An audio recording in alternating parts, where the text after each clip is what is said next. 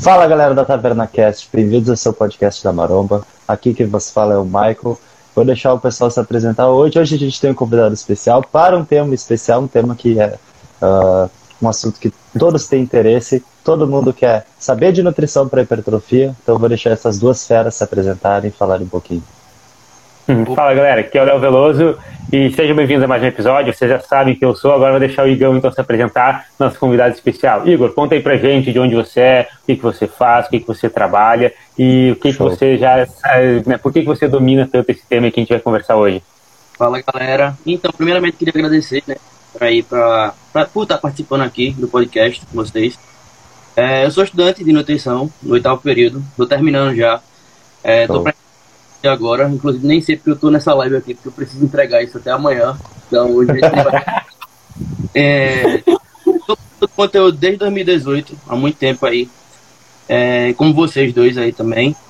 E estamos é, aí, né? Tentando desmistificar cada vez mais aí esses mitos da nutrição, do treino fofo, como sempre. Enfim, vamos lá trocar um papo aí sobre nutrição e hipertrofia. Que legal, perfeito, muito massa. Perfeito. Para mim, que sou estudante que estou recém no primeiro semestre de nutrição, educação física, eu já faço há um tempo, já estou uh, chegando na metade, devagarzinho. É muito legal receber alguém que está quase se formando, Sim. que eu posso tirar como exemplo, que eu vejo os conteúdos, já conheci através do Léo, que uh, treina, marca o Léo, vejo. Então, para mim, vai ser muito, vai ser uma boa experiência estar aqui nesse podcast também. E vou aprender muito, tenho certeza, com o Igor hoje. Vamos embora e praticamente formado, né? Pô, mais algumas semanas aí, mais alguns mesinhos já é oficialmente Nutri, vai abrir ali as vagas oficialmente, né? Não que agora não, não faça de mas oficialmente, e vai ficar um pouco mais claro. Seguinte, acho que a gente começar falando sobre esse tema, nutrição para hipertrofia, acho que a gente, é legal a gente falar sobre o time, né? Digamos assim, o tempo, digamos que ideal para a gente começar a focar um pouco mais na hipertrofia. A gente sabe que o iniciante, pô, o cara vai lá, toca na barra, ganha massa muscular, perde gordura ao mesmo tempo. Mas o foco aqui vai ser mais naquele pessoal que quer aumentar uh, né, a quantidade de massa muscular, com foco principal nisso. Então, assim, se fosse para a gente dar algumas dicas para a galera, como identificar um momento ideal, de repente percentual de gordura ou alguma coisa assim, para, ah, não, agora eu vou focar na hipertrofia, agora eu vou iniciar né, o famoso booking. O que, que tu acha, Igor? Cara, acredito que ideal, assim, seria um mais seco. A sensibilidade da insulina tá melhor ali, vai estar tá pronto para receber uma quantidade boa de carboidratos, tá certo? E é, você já ter certa maturidade no treinamento também, né? E aí não adianta também a gente comer, um, um fazer um superávit calórico, por exemplo, e não ter um treino adequado. A gente precisa dar o estímulo para que a gente cresça, né, no caso. Então, uhum. acredito o momento seria o momento que você está mais seco possível para receber essa quantidade de comida aí. E você, Mike? Ô, Léo, é, eu bastante baixo que o Igor falou. Uh, eu acho que quanto mais seco você tiver, você tem uma margem maior para ficar em booking, porque maior... o pessoal tem que entender que o booking, tu tem que ficar o maior tempo possível nele, né? O processo de ganhar massa muscular é uh, mais lento do que o processo de perder gordura. Então, se tu tem uma margem maior, tu tem uma, tu pode ganhar um pouquinho mais de gordura, tu vai ter mais meses para ficar nesse booking, sucesso, tu tem uma boa progressão à frente. O problema é se tu entra já com BF um pouquinho mais alto, percentual de gordura mais alto, tu já entra sabendo que daqui a pouquinho tu tem que entrar em cut, né? Isso é um erro, por exemplo, que eu já cometi muito. Porque eu nunca me mantive sempre seco. Sempre tava com BF médio para cima. Então, meus bookings eu sempre ficava gordo. E aí piora a sensibilidade de insulina, piora o treino em si, porque a gente acaba perdendo o cardiovascular. Um cara que está retido sente durante o treino. E eu queria perguntar pro Léo, em questão de números, Léo, o que, que tu gosta de números assim? Ah, eu gosto, acho que até percentual X é o ideal para começar um book, senão tem que fazer um mini cut para secar. Pode crer. Cara, primeiro de tudo eu concordo com vocês. Eu acho que quanto mais seco, né, mais margem a gente tem para trabalhar no booking. E eu acho que assim, o booking é aquilo que vocês estão falando mesmo. Quanto mais tempo a gente conseguir ficar, melhor. Mais resultados a gente vai ter. Né? Tipo, ah, vou fazer um booking de dois meses, de um mês. Isso não existe, né? Não vai dar tempo suficiente. Sim. Às vezes o cara perde um mês só para sair do déficit e entrar no superaft. Imagina fazer um booking de dois meses. Não vai dar certo, não vai construir nada ali. Eu acho assim, em números, dizendo assim, um BF médio, eu acho que é algo ali eh, até 13%, 12% dá para iniciar um booking. Só que o BF é complicado, porque o BF ele vai lá e faz o cálculo total do teu corpo, e eu vou pegar eu como exemplo. eu sempre fui um cara que acumulei mais gordura no abdômen. Então, as minhas dobras do tríceps, costas, coxa, uh, sei lá, o peitoral podem estar, às vezes, menos de 10 e meu abdômen tem 20. Entende? Então, eu utilizo mais, eu gosto de utilizar mais a dobra do abdômen. Tipo assim, se a dobra do abdômen está ali em, abaixo de 15, 14, até dá para fazer alguma coisa talvez de book. Mas se, sei lá, o cara tem o BF 12, mas a dobra tá 20, do abdômen 25, eu acho que vai embaçar mais ainda e vai ser mais complicado no cutting. Então eu gosto de usar né, essa média mais do abdômen também. E você, Igão, como que você trabalha essa parte? Exatamente, e essa parte que você falou é muito interessante. É, não avaliar apenas percentual de gordura, visto que percentual de gordura ele é meio que não é uma coisa certa, né? Tipo, você pega vários pontos do seu corpo ali na. É uma média? É uma média de vários pontos do seu corpo. Então, nem sempre o percentual de gordura ele é tão interessante assim para a gente avaliar. Então, avaliar as dobras cutâneas para mim seria o melhor, a, a, soma de dobras e a, a dobra da parte do abdômen. Então, uhum. por aí, se a gente for falar em números, como você falou, 12, 13% ali, ok. E avaliar a soma de dobras também do paciente, né? Isso é interessante. Okay. Perfeito, perfeito. Até porque é mais motivador, né? A galera gosta de, do total, de ah, quantos por cento eu tô no corpo todo, quero um número, né? A galera gosta disso, mas é, tem que cuidar isso do abdômen, né? Várias vezes, às vezes a média ela dá é, muito, muito distante. Eu já cheguei a fazer uma avaliação que eu dei ali uns 8% de gordura e meu dobro do abdômen estava em 16, 17, né? Porque estava tudo muito baixo, ele pega a média, né? E é muito fácil baixar o, o, o todo, né? O, o corpo como um todo e o abdômen não. Então tem que cuidar desse fator sim. E o padrão do falso magro, né, que seria essa pessoa que tem as dobras mais baixas nos membros e acumula mais a gordura, é um padrão brasileiro que a gente tem, assim, o que mais tem, entra na academia, entra muito falso magro. Então é algo que a gente tem que estar, tá, uh, como é que eu posso dizer, tem que estar tá claro para nós entender isso e não ficar preso aos números, até porque depende do método que tu vai usar na avaliação, quantas dobras tu vai fazer, o cálculo, e pode dar muita diferença de um para outro. Uh, eu pessoalmente, cara, uso a avaliação física ao meu favor para olhar através do percentual de gordura, mas assim, cara, se tu não tá vendo o teu abdômen, o, o, mínimo possível não é hora de começar um booking, na minha opinião. Eu acho que tem que secar. Não tô dizendo que tem que estar tá lá com, pô, six pack, o abdômen uhum. bem solto, até porque uma pessoa mais iniciante, ela não tem massa muscular, densidade muscular suficiente, mas tu tem que estar tá com uma barriga mais chapada, entendeu? Então eu acho legal também a gente usar muito o espelho para quem não, às vezes não tem um treinador, não tem um coach, e nós usaram muito isso, né? O visual. De olhar, bater o olho e dizer, pá, não, é, não tá na hora. Ainda não é o, o ponto inicial. Até concordo, porque, concordo. Exemplo, dando um exemplo na, na competição de fisiculturismo, você não chega lá com um papel de não, é seu dobro, mostrando quanto é, Exato. Tá no espelho, então eu gosto de, de fazer essa avaliação é, olhando mesmo como é que está o físico da pessoa, vendo como é que está a distribuição da do corpo dessa pessoa, para aí sim a gente ver qual estratégia a gente vai seguir.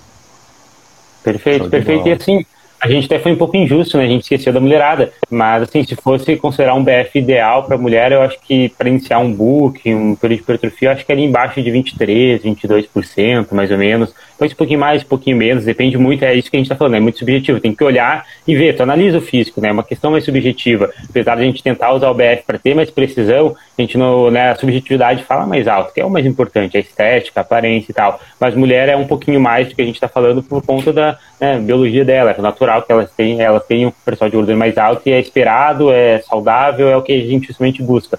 Então Exato, é uma isso. Mulher com, uma mulher com percentual de gordura muito baixo não vai fazer bem nem para a saúde dela, não é ideal para ah. ela. Então Sim. a gente tem que entender essas diferenças que são mínimas, né? Uh, acabei te cortando lá, tu ia puxar alguma coisa, acho.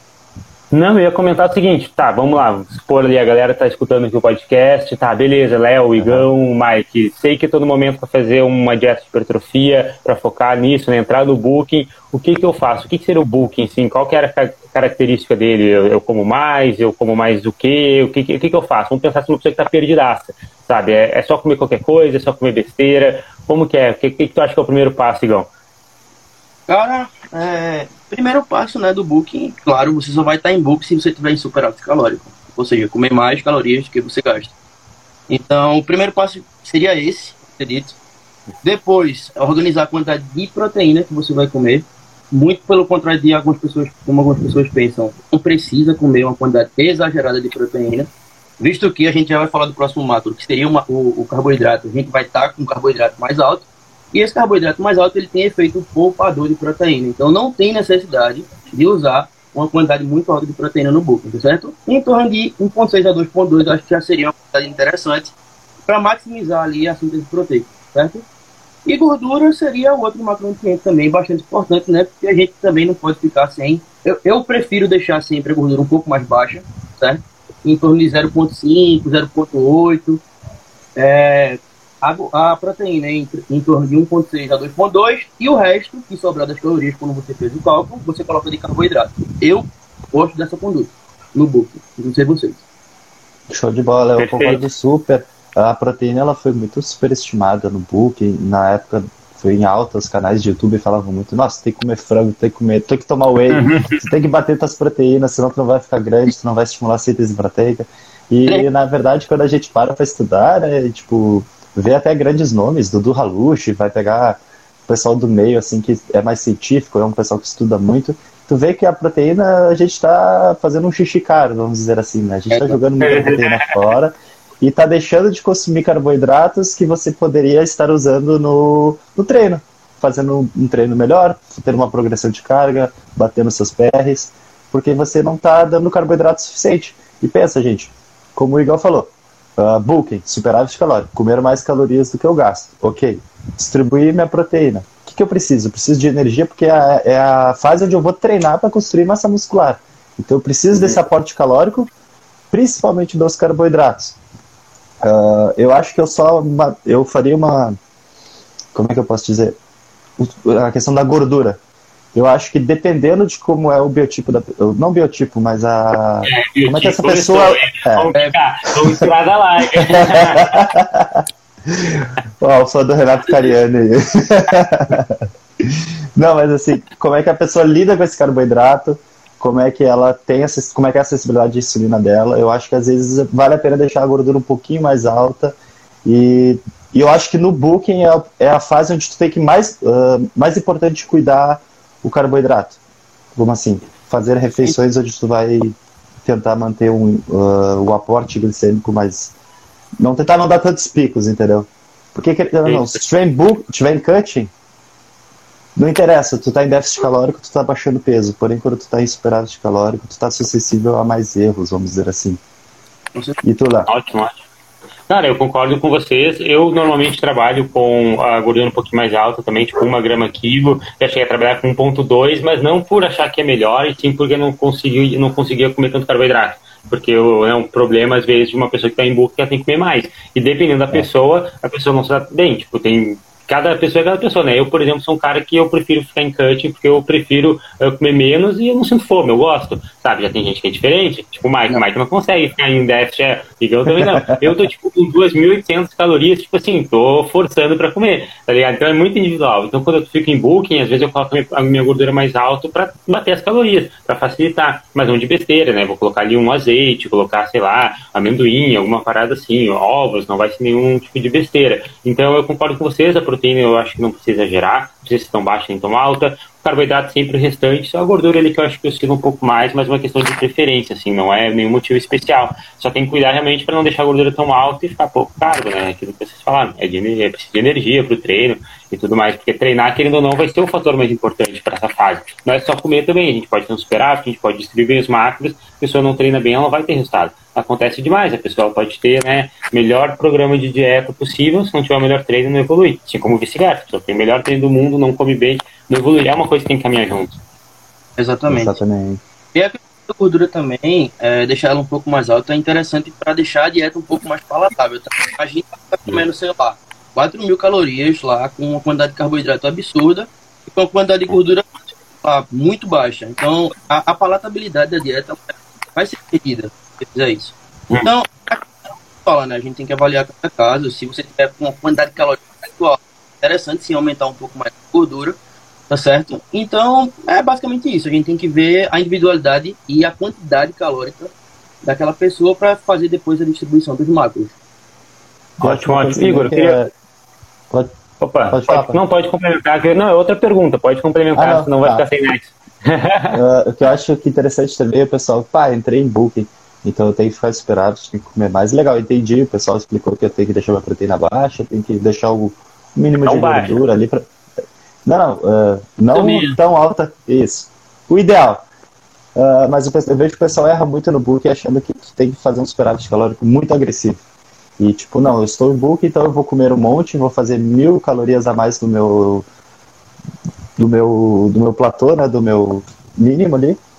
E isso como primeiro, como é meu primeiro superávit já. Sair de déficit calórico, já vou tacar mil calorias a mais e aí o pessoal queima uma largada e acaba que aquilo que eu tinha dito que ela tinha uma margem para ela ficar em book por muito tempo acaba se auto-sabotando e ela reduz já isso, porque vai ter um acúmulo de gordura. Nosso corpo ele tem um, um limite para construir massa muscular e esse excesso de calorias vai acabar sendo uh, reservado em gordura, não tem como. Eu acho que isso é um erro que eu vejo direto com o pessoal. Acontece já muito. queima cartucho, já queima cartucho. E... Seguinte, Igor, é, antes de comentar só essa parte do superávit calórico, para nos dar uma recomendação assim que você acha mais adequada, eu só queria falar um pouquinho mais sobre proteína, queria saber uma opinião tua. Cara, pega lá, sei lá, sou vegetariano, sou vegano, como é que funciona essa parte de proteína? É a mesma recomendação? Tem alguma uma recomendação diferente? Como é que você trabalha para esse público que não costuma enfim, consumir proteína de fonte animal? Cara, só deve ter cuidado com a, o aminograma dessa proteína. Mas a, a quantidade em si seria a mesma, tá? Mas ter cuidado, por exemplo, com a, o aminograma. É, a gente juntar, por exemplo, duas proteínas vegetais ali para ter um aminograma mais completo, como, sei lá, arroz com feijão, seria interessante. É, e só ter cuidado com isso, né? Porque a qualidade da proteína vegetal, ela é pior do que a proteína animal, isso é fato. Mas quando a gente Sim. junta e faz um, um acompanhamento ali, aí fica ok. Mas em relação à quantidade proteica, manteria do mesmo jeito tanto para vegetariano quanto para quem come carne normal. Perfeito, era isso. Podemos continuar agora o Superaft. É. Fala aí, Mike. Não, não, o que eu ia dizer, como eu não tenho contato com. Até hoje eu não tive ainda um aluno, por exemplo, que seja vegano, o máximo que eu tenho, por exemplo, alguém que às vezes evita carne vermelha, é mais fácil de lidar com isso, né? Porém, bem que o Igor falou. A pessoa que tá no, uh, uh, entrou nesse mundo que tem uma causa nobre, ela tem os princípios dela, ela tem que entender que ela vai ter que ter uma dieta com uma variedade muito maior do que uma pessoa normal, porque ela vai ter que comer alimentos mais variáveis para juntar as proteínas, para ter conseguir bater ter uma proteína mais completa durante esse exercício, como o Igor falou, né? E sobre o balanço calórico positivo, Léo, tu tem alguma sugestão assim para começar Depende se a pessoa é natural, se ela é iniciante, se ela tá. o percentual de gordura dela. Quantos tu começaria um superávit calórico, assim, questão de calorias? Cara, eu acho que para começar essa parte, ah, precisa natural, humanidade e tal, eu acho que não afeta nada, sendo bem sincero, assim, por mais que de repente, né, a pessoa que usa esteroides anabolizantes vai poder se aproveitar talvez um pouco mais de proteína, eu acho que não é nada uh, sabe, muito relevante. O próprio ele faz as recomendações gerais, né? A maioria das nossas recomendações são gerais. Então, não acho que diferencie muito, não. E, sim, se a pessoa é iniciante, eu acho que ela dá, dá para fazer um superávit maior. Eu acho que ela consegue, porque, cara, uh, tu pode fazer um superávit bem uh, agressivo, digamos assim, e ela ainda é capaz de perder gordura ao mesmo tempo. Então, se a pessoa estiver seca, né, se a pessoa estiver naquele, aquela classificação, digamos, que a gente falou no começo, aquele sim, momento sim. ideal. Então, eu acho que dá para fazer um superávit de até ali 600, 800 calorias no iniciante, tipo, bem magrão, assim, bem, bem tranquilo. Só que dificilmente eu acho que você vai conseguir, porque talvez você não precisa comer tanto. Normalmente, pô, a pessoa é magra por algum motivo. Por exemplo, eu quando comecei a treinar, não era magro de ruim, não, era magro porque não comia. Era simples, é matemática. Então não adiantava eu colocar uns pratos absurdos que não ia conseguir comer, não ia ter adesão. Então, eu acho que apesar de o iniciante poder ter uma margem maior, eu acho que ele ainda vai entrar junto ali com as condições mais gerais, que na minha opinião é algo em torno de 250, 500 calorias para começar e depois é só, só vai ajustando quando necessário. Eu, eu vejo dessa maneira, eu não gosto de ter tipo assim, ah, vou subir 100 calorias por semana, sabe? Ah, vou subir 20 gramas de carboidrato por semana, sabe? Essas coisas fixas eu acho que não funciona. E tu, Igor, como é que tu gosta de trabalhar? Não, também não curto deixar nada fixo, né? Eu acredito que é, a gente tem que avaliar o ponto de aumentar as calorias, certo? Inicialmente, como o Léo falou, de 300 a 500 calorias ali de superávit calórico seria interessante, e dependendo se você tivesse em déficit calórico, primeiro entraria na manutenção, passaria algum tempo ali, via como é que respondia, para posteriormente fazer esse superávit calórico, certo? É, alguns pontos que devem ser, ser, ser relacionados seria é, como é que está a progressão do treino, né? Antes de querer aumentar a caloria, etc. Você, como é que está a disposição da pessoa no dia, se ela está ficando muito cansada, etc. É, enfim, sono, carga, tem que estar tá tudo alinhado direitinho. Avaliar essa questão da progressão de cargas, né? Como a gente, como o Léo já sempre fala, o Mike também sempre fala com relação à progressão de cargas, a importância disso. É, quando já está ali no limite, que não está conseguindo progredir, etc. A gente pensa em aumentar um pouco mas não precisa estar tá mexendo tanto, tanto não, certo? Até porque a gente vai passar um tempo grande em book, como a gente já falou, porque hipertrofia é um processo crônico, não vai chegar no treino e crescer lá no outro dia. Sabe? Tem que fazer aquilo repetidas vezes para que tu cresça, basicamente isso. Então não tem pressa, a galera quer ganhar 10 quilos em um mês aí, então não, não vai ganhar muita gordura. Se você ganhar 10 quilos em um mês, tenha certeza que 9 foi de gordura e água. Ou mais. E olhe lá. E olhe lá de, de massa muscular. Isso não vai acontecer. Então, aquilo que eu falei, mais gradual possível, subir as calorias de acordo com a necessidade. Eu acho legal ser cauteloso, sabe? Porque, ah, é, como o Léo tinha comentado antes, pô, eu era magro, mas não era magro porque eu era, não tinha genética ruim, não, eu não comia, não estava acostumado a comer. Tá. Então, mesmo que talvez o Léo tenha uma sensibilidade de insulina foda pra caralho, tá treinando bem, super, ele vai aguentar um aporte calórico maior, só que ele não vai conseguir ter, comer isso, entendeu? E talvez ele se frustre e, e acaba dizendo, pá, isso aqui não é para mim, eu não consigo bater minhas calorias, eu tô fracassando todo dia, não tá dando para seguir a dieta. E então eu gosto de ser bem cauteloso e ver como é que o corpo vai respondendo. Tá, tá, o peso na balança, a média, tá subindo. O, as fotos que tu vai trocando com o aluno, tá vendo uma melhora dos pontos fracos como o Igor falou, treino, tá tendo progressão de carga, tá conseguindo treinar bem, tá tendo uh, teu dia a dia com a tua família, tá tendo, se sentindo disposto, né? Isso é importante, pontos legais da gente olhar. E eu queria saber com vocês, uh, aporte calórico para mulheres, vocês têm alguma diferença? Tem mais cuidado quando é um público feminino na hora de subir e descer calorias? Ou não muda muito a questão do homem para mulher? Cara, assim, é, pela minha experiência própria, não muda muito. Apesar de, claro, que a composição corporal da mulher é diferente e tal, é como a gente está falando, a gente é sempre cauteloso. Então, você é cauteloso com a mulher da mesma maneira, né? E Sim. vai avaliando a necessidade de subir mais calorias ou não. A única coisa que eu acho que é mais complicada na mulher é que é, digamos que fazer uma avaliação, por exemplo, por fotos, eu acho que é mais difícil, mas eu digo por mim, né, minha experiência é mais difícil de conseguir notar a hipertrofia nelas. Então é uma linha muito tênue entre ela, você perceber se ela está ganhando gordura ou massa muscular. Então eu sinto mais dificuldade de fazer a avaliação. Mas, de uma maneira geral, é a mesma mesmo esquema. Se, se tem necessidade, eu vou aumentar as calorias. Inicialmente, eu posso subir 200, 50, 300, 400, até 500 calorias. Eu acho que é interessante. E é isso, né? É mais realmente uma questão de, de ser cauteloso, tanto igual o homem. Eu, eu, pelo menos, penso assim, não mudo em relação a nada, assim, nessa estratégia. E tu, Igão? Não, assina embaixo. Mesma coisa que você. É. Exato, exatamente. Não tem muito o que mudar, porque é, o, corpo é quase, não que o corpo seja o mesmo, mas o potencial de ganho de massa, de massa muscular, por exemplo, é muito parecido. Tem até um estudo mostrando que o potencial de ganho de massa muscular, ganho de força da mulher, é igual ao do homem. Né? Só que a gente sempre olha para o absoluto. Por exemplo, vai lá o cara, né, fazia uh, supino com 100 quilos e no final do ano está conseguindo usar, colocar 110 quilos.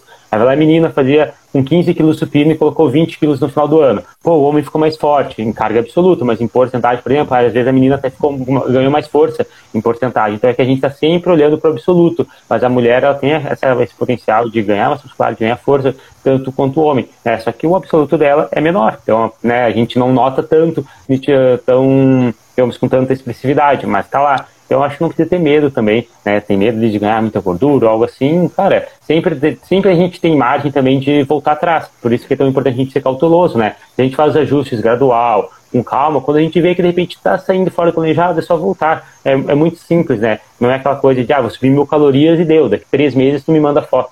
Né? Isso aí não, não existe. Aí sim não vai ter como. Show de bola. Léo. Cara, uh... tem uma Opa, dúvida. Diga. É... Manda, manda ah, como é que você sabe se uma pessoa é forte ou não? É em relação ao peso que ela tem, é, é mais relacionado ao peso dela e a quantidade de. Sim. Claro. É, é, mais, é mais relativo ao peso, mais relativo ao peso, né? O coeficiente. Tipo assim, ah, sei lá, o meu supino, eu levanto duas vezes meu peso corporal. Pô, esse cara é forte.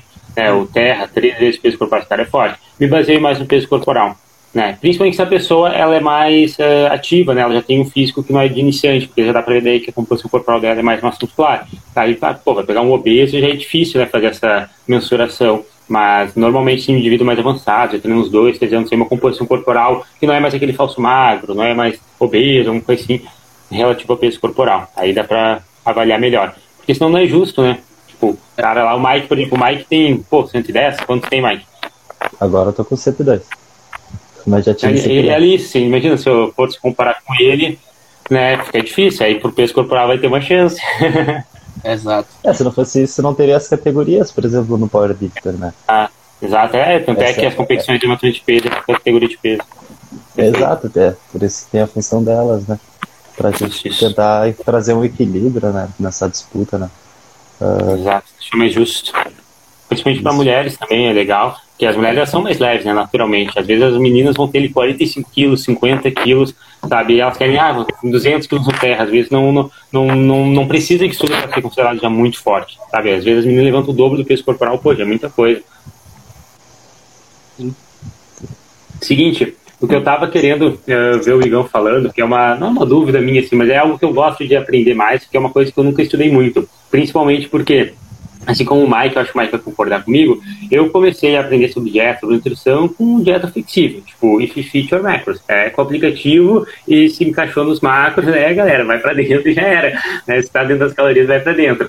E é uma coisa que eu nunca dei, nunca dei tanta importância sobre a digestibilidade. Inclusive o Brunão tem me ensinado bastante sobre isso, né, a importância das fibras, frutas, vegetais e tal. Então, assim, eh, numa fase de booking, o quão importante é isso? Sabe? Tipo, o cara ter um intestino saudável, atrapalha na absorção, né? Isso, isso impacta de fato ou é só bater calorias e macros? Cara, impacta e muito. É, um dos problemas da dieta flexível, da, da propagação que a dieta deu, foi justamente aí.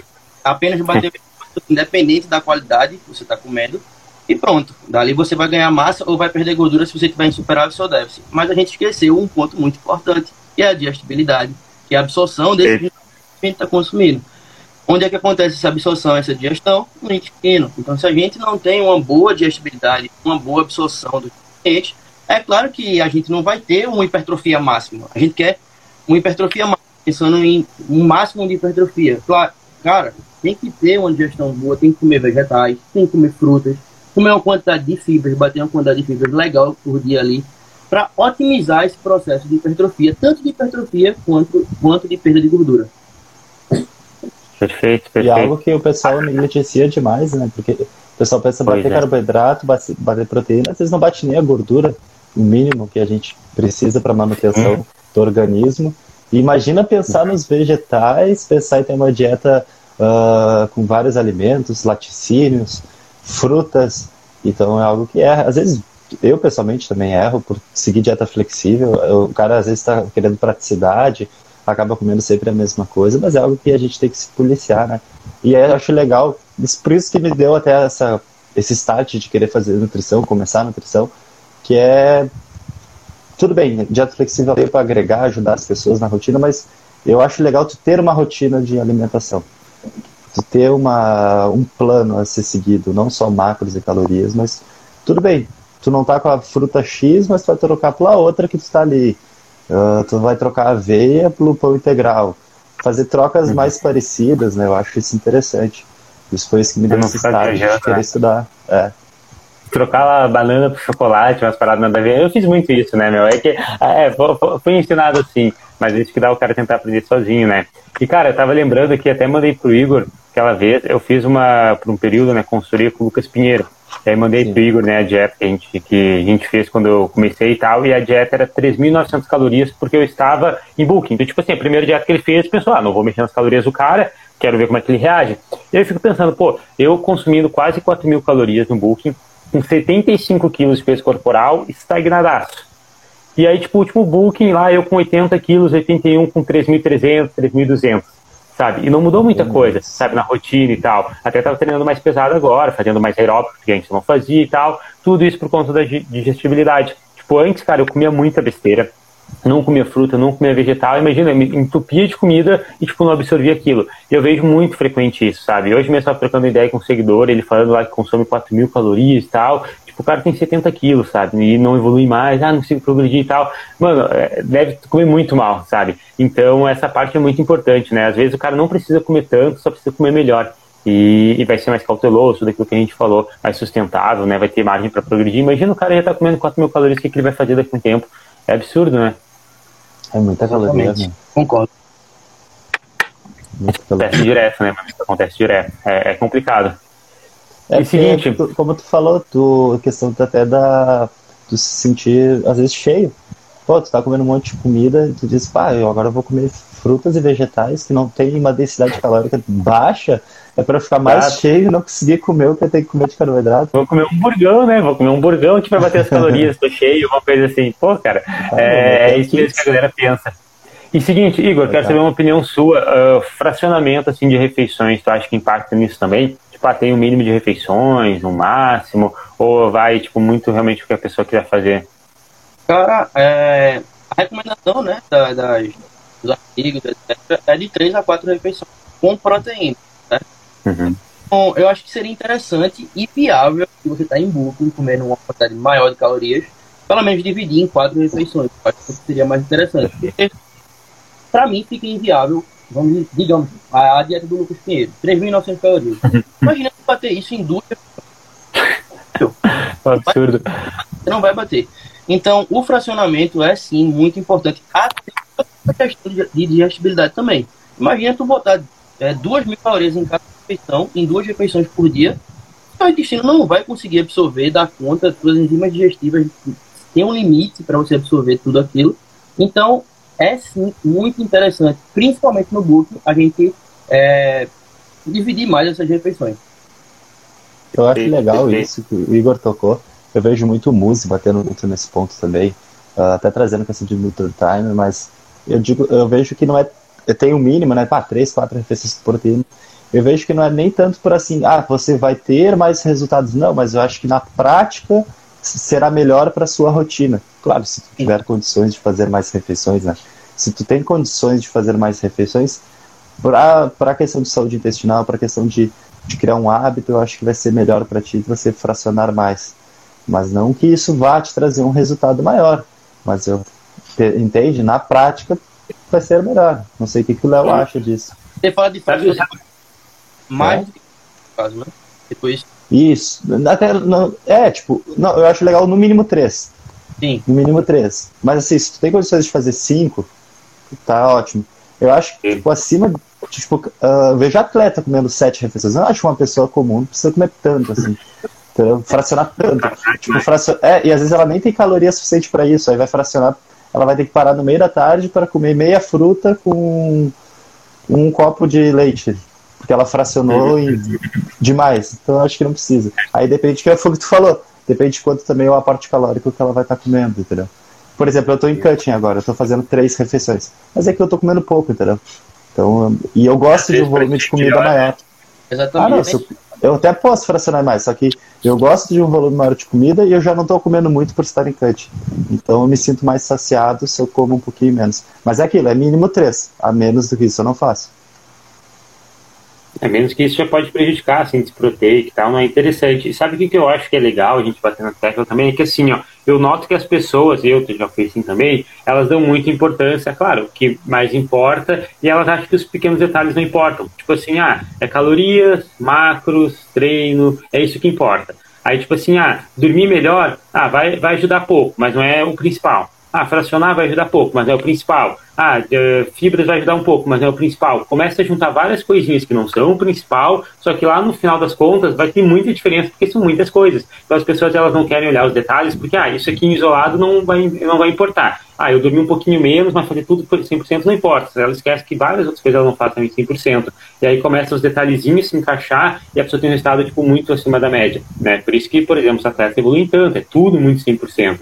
E a gente tem é, também essa cultura de, ah, não, você não é atleta, você não precisa fracionar essa comida. Você não é atleta, você não precisa dormir bem. Você não é atleta, você não precisa, sei lá, comer tantas frutas, vegetais, alguma coisa assim. Aí, né, é só o básico que funciona. Também não é só o básico, né? A gente fala disso, mas é, é importante a gente entender que não é literalmente só ele ele tem os detalhezinhos que fazem parte do processo e, cara, faz diferença no resultado. Principalmente num book que a gente quer ganhar o máximo de massa muscular sem acumular tanta gordura. Né? E, pô, o cara tem uma digestão da hora, o cara descansar bem, o cara não se estressar, o cara beber bastante água, o cara bater as fibras e tal, isso vai ajudar, isso vai contribuir de maneira positiva, sabe? E aquele detalhezinho vai ser muito importante lá no final, vai acumulando com outros.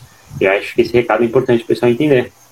E é legal, e aí quando, tipo, um coach mais organizado, ou um cara mais antigo, assim, que é mais, uh, por exemplo, metódico, pega um aluno desses e aí faz Qual a pessoa se organizar.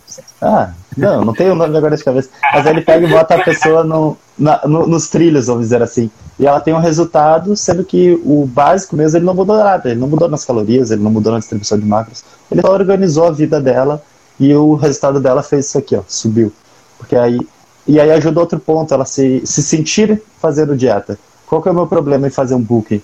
Cara, eu não me sinto fazendo dieta, porque eu não me motivo. Diferente em cutting.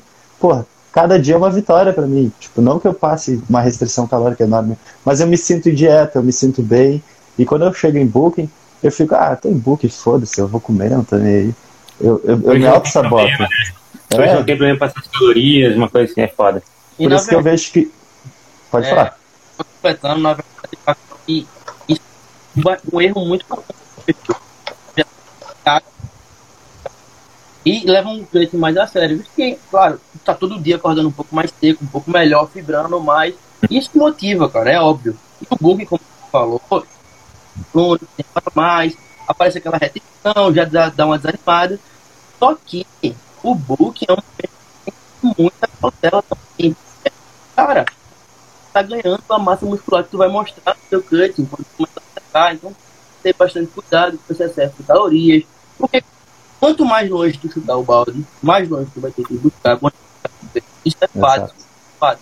Então, imagina tu ganha bastante gordura aí. Quando tu for secar, limpar isso, cara, vai ser muito mais trabalhoso. Imagina fazer um book mais, mais limpo, digamos assim, com menos calorias, ganhando mais massa muscular mesmo, é, ganhando um pouco de retenção, mais pouca gordura. Cara, quando tu entrar no cut, teu, teu shape vai mudar muito rápido e vai ser muito mais proveitoso esse cut aí. Como a gente fez um cut, eu, Léo e Bruno, que a gente fez, de 11 dias. Só que eu tinha feito um book absurdo de bom, muito cauteloso, muito certinho. Cara, em 11 dias o meu físico mudou completamente. Por quê? Porque eu levei muito a sério o, a, o período que a maioria das pessoas não levam. E que deve ser levado, sabe? Então, é isso. Um, um coaching de sucesso é um booking de sucesso, né? É isso. É. É que a gente tem que diferenciar também. Existe o cut, existe o booking e existe o, o never, que não existe. É, é, quando o off, que tu não faz nada, entendeu? Que tu simplesmente o balde.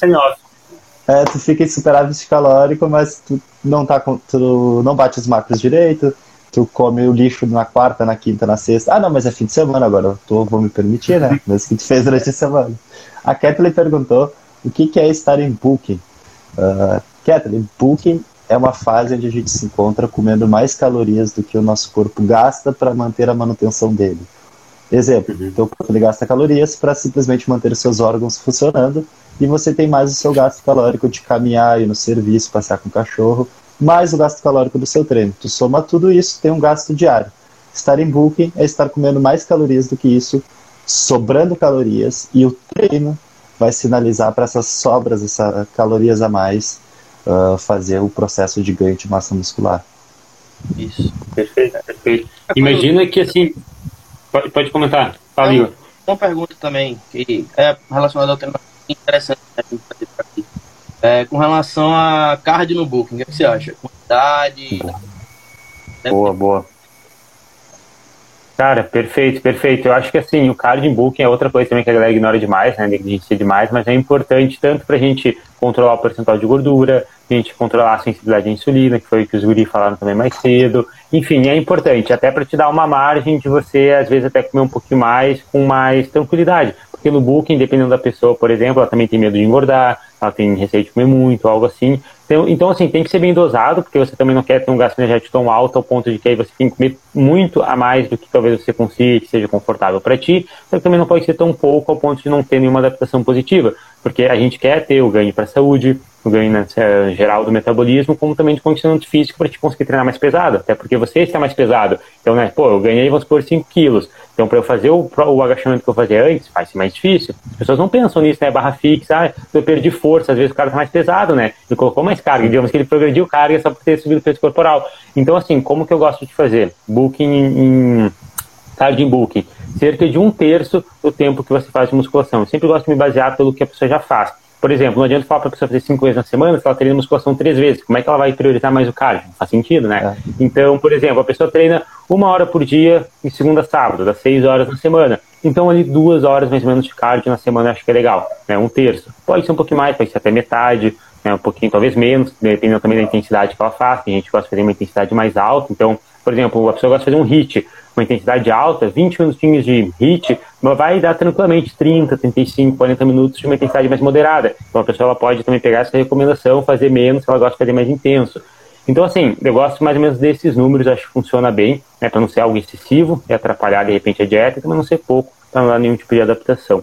E vocês, o que, que vocês gostam?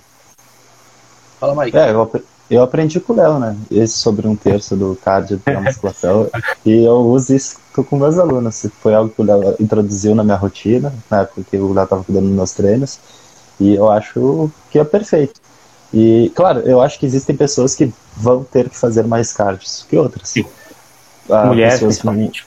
Exato, para pessoas que vão ter mais uh, resistência à insulina, ou às vezes que alguém que está despreparado, está com cardiovascular fraco, uh, vai precisar dar uma atenção maior no cardio e fazer um pouquinho mais. Mas não vai ser nada discrepante assim ao ponto de ter uma baita diferença entre uma e outra pessoa. Né? E cara, eu fiquei rindo, né? Eu não sei se vocês viram. O Davi não. come, come risoles todo dia, mas toma 4 litros de água para compensar. Sacanagem. O Guilherme Melo mandou uma pergunta aqui, ó. Qual seria as regras por trás da estratégia de simplificação? Exemplo, mínimos e máximos que devem, devem ficar em cargo médio, baixo, alto.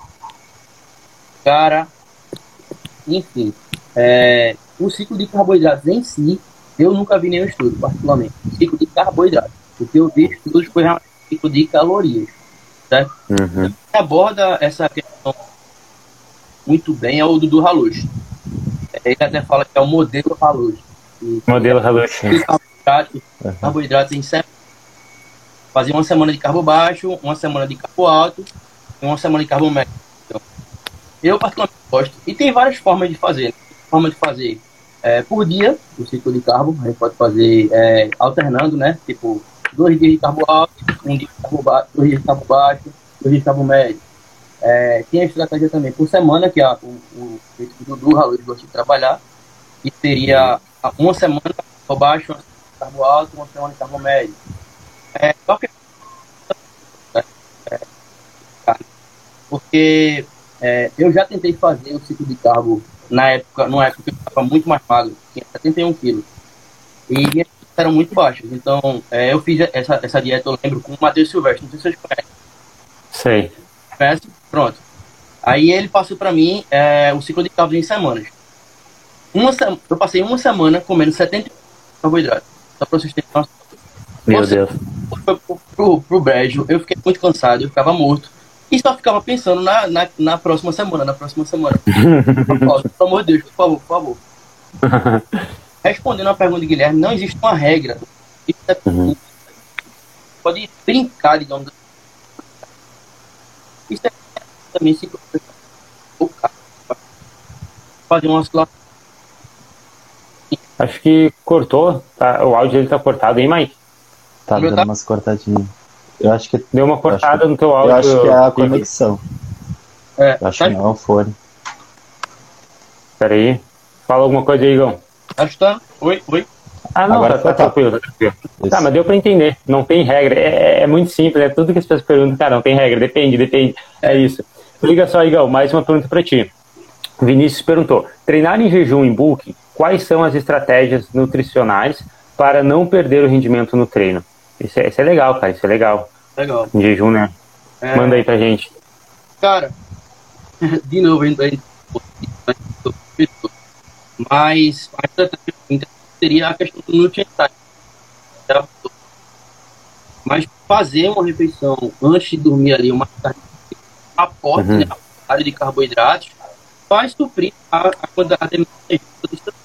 Interessante fazer de carboidrato maior antes de dormir e caso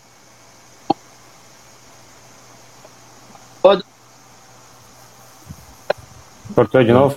Agora, uma cort... Agora cortou violento. Deu uma cortada. voltou, voltou. Estava falando da, da refeição com bastante carboidrato. É. Isso. E deixar um aporte de carboidrato. Uma refeição é a refeição é aí você está em jejum e vai ter é, energia fora. Eu sou uma pessoa que não, não me dou bem em jejum. Uhum. Você curta treinar em jejum, etc. Cara, eu curto demais. Eu, eu, treino muito em jejum, gosto bastante. Sempre, sempre treino não, né? Não vou ser injusto, porque eu achava que catabolizava. Mas depois que eu entendi que não, eu comecei a treinar em jejum e me sinto bem. Mas não por ser em jejum em si, mas é porque eu gosto de treinar no período da manhã. E aí eu não gosto de treinar de estômago cheio. Nossa, sou um cara que não consigo. Tipo, eu faço uma refeição e tenho que esperar no mínimo umas 3, 4 horas para treinar. Por mesmo que seja uma refeição pequena. Então treinar de manhã não ia ter como, não sei que eu acordasse muito cedo. Aí eu ia em jejum. Né? Até hoje, se eu vou treinar de manhã, eu treino em jejum. E eu acho que assim, mesmo em bulk, mesmo em cut, a galera se preocupa demais. Pessoal, não vai dar ruim se você fizer essa estratégia que o Igão falou, comer bem, né? Principalmente carboidratos na refeição no dia anterior porque nosso corpo ele não, não vai dormir e já é, vai acordar sem energia, né? Não é assim. Então tu acorda com a energia que tu, né, comeu, por exemplo, no dia anterior, né, refeição anterior, no jantar, etc. E tu, mais até, curte energia? Até, até porque o que a gente usa durante o treino é glicogênio muscular, e o glicogênio muscular leva horas e horas para ser sintetizado. Então é como o Igor falou, antes de dormir tu vai fazer um aporte calórico te focado em, em carboidratos, tu já vai suprir esses estoques que tu vai usar no dia seguinte em jejum. Eu odeio treinar em jejum. Eu não entendo como é que o Léo consegue, mas é porque eu odeio treinar de é, eu odeio então, treinar de manhã. Eu não gosto de treinar de manhã. Não, não, mas vezes quando eu tipo, fui obrigado a treinar de manhã, porque eu trabalhava no, shopping, por exemplo, e treinava, trabalhava de noite, eu, eu, eu, comia, cara. Eu não ia jejum treinar. Eu, eu não gosto da sensação de estar com o estômago vazio. Mesmo que hoje eu acabe ficando o turno da manhã em jejum, porque é uma estratégia que eu estou usando, porque como eu tenho um aporte calórico menor, eu gosto de fazer refeições maiores, eu prefiro começar a comer mais tarde para poder comer mais. Aí, mas é, é aquilo, de manhã eu estou trabalhando, eu não estou treinando. Para treinar eu uhum. tenho que fazer uma refeição cheia e me sentir, me sentir cheio. Mas não é porque ah, eu vou catabolizar nem nada, é porque eu não gosto, é questão de, de preferência. Tem uma questão interessante, Exato. é que quando a gente está dormindo, a gente não usa o glicogênio muscular, a gente usa o glicogênio hepático. Então, esse glicogênio muscular ele vai ser preservado durante o sono. Vai ser muito. Vai sim estocar esse, esse glicogênio, vai estar tá lá cheio quando você for treinar, não vai ter problema. Uhum. Porém, como a gente está falando, né, é uma individualidade. Léo, por exemplo, eu uhum. Fazer uma refeição uma hora antes, se não fizer meu rendimento cai, eu não, não, não rendo bem. Então, uhum. é aquela individualidade, né? A gente tem que conhecer bem abordado estratégico com ele, né? Perfeito, Exatamente. perfeito. E assim, a pessoa se preocupar em catabolizar, em booking, é, é muita besteira. Então, fica tranquilo, assim, pode estar em jejum, pode fazer cardio em jejum. Já vi, né, principalmente youtubers falando que, ah, não pode fazer cardio em jejum porque cataboliza, principalmente se você é natural, umas besteiras assim. Cara, o corpo não é tão fresco assim, né? Quem é fresco é a pessoa, mas o corpo não é. o, o, Luz fala bastante disso, né? e é isso, você tem que parar de ter medo. Então, mas assim, é, eu acho que uma coisa que é importante a gente falar, até para já ir meio concluindo a live, já estamos quase em uma hora, é que tudo isso que a gente falou não vai funcionar se não tiver adesão.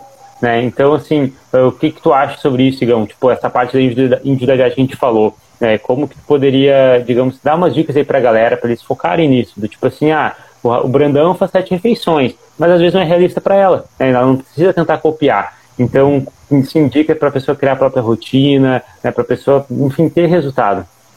Ah, cara, eu acho que não, não adianta. Qual a melhor dieta para filho? Qual a melhor dieta para classificar? Cara, a melhor dieta é aquela que você você tem que ser o mais realista possível com você para ter atenção, não adianta. Uhum. Mas dieta que é ao contrário da realidade a gente não ponto, né? A adesão tá. Acho cortou. Cortou, peraí. Voltou? Voltou? Voltou, voltou. Tava falando sobre a adesão. O da adesão ela é chave. Chave pro seu sucesso. Exato. É o ponto. É, e fala o que ele falou. É, é, Cortou de novo. Cortou? Cortou. Voltou. Acho que sim. Tava falando do que eu falei. Voltou? Voltou. Peraí. Fala alguma coisa. Foi, acho foi. que foi. Agora foi, acho. Então, é, que eu tô falando de anabolismo e a gente precisa entender que anabolismo e catabolismo para é, pensar ao lado você tá- catabólico, mas a gente não pode é um saldo do dia, a gente vai estar Cortou, cortou de novo. Pera aí. E a gente tá pegando, é, tá pegando é, parcelado, mas deu pra entender ali do anabolismo e catabolismo. Pera que agora. Mas é isso. agora não tá nem áudio. Tá não? Não tá funcionando? Não, voltou. Voltou? Não, voltou. Acho É. que. Só para concluir é que não precisa se preocupar com isso de anabolismo e catabolizar, principalmente durante o booking, no momento que ficar algumas horas em jejum. Perfeito. Não, é isso mesmo. Essa parte deu pra entender. Mas é, é isso, eu concordo, né, meu? A galera ela se preocupa demais com isso, de catabolismo, anabolismo. Às vezes as pessoas nem sabem, mas o treino é catabólico, né? Elas É. estão sempre ah, né, em anabolismo. Mas, enfim, é, coisas que, principalmente em booking, que é o tema principal da nossa live, a pessoa não precisa se preocupar. né? A pessoa tem medo de catabolizar, de perder massa muscular, tentando esperar, treinando pesado. Nossa, é, é muita besteira, não precisa se bitolar. Mesmo que você fique em jejum, mesmo que às vezes você faça três refeições, né, mesmo que às vezes você não durma muito bem e tal, né, que são exceções, não a regra, você vai conseguir manter essa massa muscular, Você ter resultado. tá num- A gente é consciência. Você está num ambiente anabólico, né? Você está se encontra num ambiente pro, pro- prospi- propício para isso, né? Isso. Então, é, ah, com um aporte de carboidratos, como o Igor tinha falado, carboidrato é poupador de proteína, tu tá com superávit calórico. Então, para o cara catabolizar em booking, ele tem que fazer muita merda, assim, eu já acho que ele tem que parar de treinar. Eu acho que é isso. Tomar, um- tomar trago, beber. É, 20 km, correr 20 km por dia e não treinar. exato. Exato, é só cardio. É, eu acho que Tem que ter muita besteira. E a questão do catabolismo, a pessoa ela tem que se preocupar com isso mais no cut. E também não é desse modo assim de não poder treinar em jejum, não poder fazer aeróbico em jejum, não. É simplesmente de. Aí dá até pra gerar outra live de não fazer cortes agressivos na dieta, não bater as proteínas suficientes por dia. Mas em booking eu Perfeito. acho que é bobagem a gente ficar se preocupando com isso. Deixar de treinar em jejum, sendo que a pessoa ela gosta de treinar de manhã, ou ela vai acordar duas horas mais cedo, que ela vai perder de sono, que ela poderia estar dormindo para fazer uma refeição, porque ela acha que ela precisa daquela refeição para ir treinar, né? Exato. Uhum. Concordo, concordo. Seguinte, pessoal, então, pra gente concluir a live aqui, Igão, conta pra gente sua opinião. Treino ou dieta? O que, que é mais importante? Ah, cara, uma coisa que, que gerou bastante polêmica. É, E tirar no ar. E o Dudu Foi postou, polêmico. o Paulo Músico postou ano. Uhum. Mas que na verdade sido porque não existe uma coisa Uhum. é sempre, isso, 100%, 100%. não dá o substrato vai conseguir. Então, Cortou? Voltou? Voltou. Não, mas deu pra entender. Não, voltou, Deu voltou. entender. Concordo. É 100%, É 100% tudo, né? dieta, 100% treino. Não tem. Daí descanso, descanso. Eu vejo muita gente ignorando, mas, pô, cara, descansar é importante. Os caras, às vezes, passam passa a dormir me- melhor, descansar mais, às vezes até na semana, não treinar tantas, né? Tem gente que quer treinar todo dia e tal, às vezes você evolui muito mais. Tem que ter um tempo de recuperação, não tem jeito. É, quem defende treino vai conseguir defender, tipo, dizendo, não, mas se tu não tiver uma sinalização, uma sinalização ah, adequada, tu não vai ter hipertrofia. Como quem, por exemplo, vai dizer que dieta é mais importante, vai dizer, não, mas se tu não tiver superávit, você não vai ter hipertrofia. Porém, é os dois ao mesmo tempo, você precisa das duas coisas. Tem que fazer 100% dieta, tem que fazer 100% treino. Uhum. E é isso. O pessoal, a ideia do ah, um, um pedreiro é, tape e você não tem. e, tratado. Dando um relato do gato e jogando tudo. Não dá Mas é pra. É que... Como. É. É uma é, comparação. E o pedreiro treina, trabalha pesado, cara. Tá mais... o pedreiro pega mais peso que tu na academia. Exato, ele levanta cimento fazendo desenvolvimento mais pesado do que tu. É, então... vai, caixa, faz tudo. É, e, ele e ele bate as calorias dele. Uhum. Igor, seguinte, pra gente concluir aqui, manda pra nós, quem sempre um dos convidados, seu exercício favorito e o exercício que você menos gosta de fazer. Ah, cara, é, atualmente eu gosto muito daquela remada, eu nem sei falar o nome. Aquela remada Pendley. Pendley. Ah, isso, que... muito ah, pra mim é um dos melhores. E gosto muito de levantamento de terra, pra mim é um dos melhores também. Adoro. E qual é, que tu odeia? Gosto, cara. É, eu odeio treinar tríceps e bíceps. Odeio. muito chato. Eu, eu também, eu também. A musculação, na perna, tem na peito, costas. Odeio treinar é. muito isolado, pequeno. Além do um ombro, eu até gosto. Agora, bíceps e tríceps, nenhum, velho. Nenhum. Eu também não. Eu odeio treinar braço, odeio treinar braço. Vai, é muito chato. Não gosto. Refeição livre favorito, então. Refeição é músculo favorito? Vou fazer já. Pizza. Metade salgado, metade doce. Ah, bravo, hein? E músculo favorito? Que mais gosta de treinar? Eu mais gosto de treinar? Peitoral. Peitoral, sim, né? Não, é, esse aí é o legítimo marombeiro. É. Tem, que, tem que honrar, né? Mas eu, não, e uma que é importante, a última perguntinha. Ontem saiu a re retrospectiva do Spotify, eu quero saber. Qual que é a playlist Pô. que tu usa durante o teu treino? Ah, cara, eu sou muito eclético. Você vê minha, minha a, o rank é tipo rap, aí tem é, rock e tem tipo é isso, um pouco, um pouco de cada. Só não pode ser aquelas eletrônicas de academia. Não, não, eu gosto... não dá. E. É, ultimamente que eu tô, sei lá, escutando forró durante o treino. o que tiver pra animar, tá bom. Matue rock. é isso aí. Seguinte, galera, que ficou ao vivo com a gente aqui até o final, muito, muito obrigado pela participação. Galera que está nos ouvindo no podcast, né, pelo áudio também, muito obrigado por chegar até o final. Aqui na descrição a gente vai botar os nossos perfis, tanto meu, do Mike, do Igor, do próprio Taverna Cast, tá? Não esqueçam de nos seguir. E seguinte, Mike, manda uma mensagem aí, um recado pra galera, depois o Igão também se despede, e é isso aí.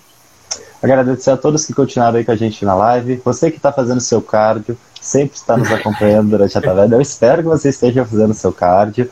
Uh, muito obrigado por nos acompanhar. Quem está conhecendo a Taverna Cast agora, saiba que existe mais de 10, mais de 15 episódios lá no nosso Spotify, no nosso no nosso podcast. Acesse, tem diversos assuntos, diversos convidados.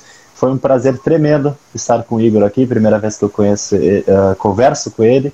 Já conhecia ele, mas é a primeira vez que eu troco uma ideia. Foi um prazer, aprendi muito com essas duas feras. E eu espero que venha mais vezes com a gente aí para a gente trocar uma ideia.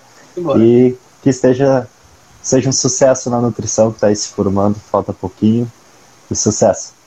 Show de bola. É só todo mundo que está por aqui final. E agradecer a vocês pelo convite e espero receber outros convites para continuar aí produzindo e com certeza, com certeza. É isso então, galera. Valeu, boa noite para todo mundo, é nóis. Valeu.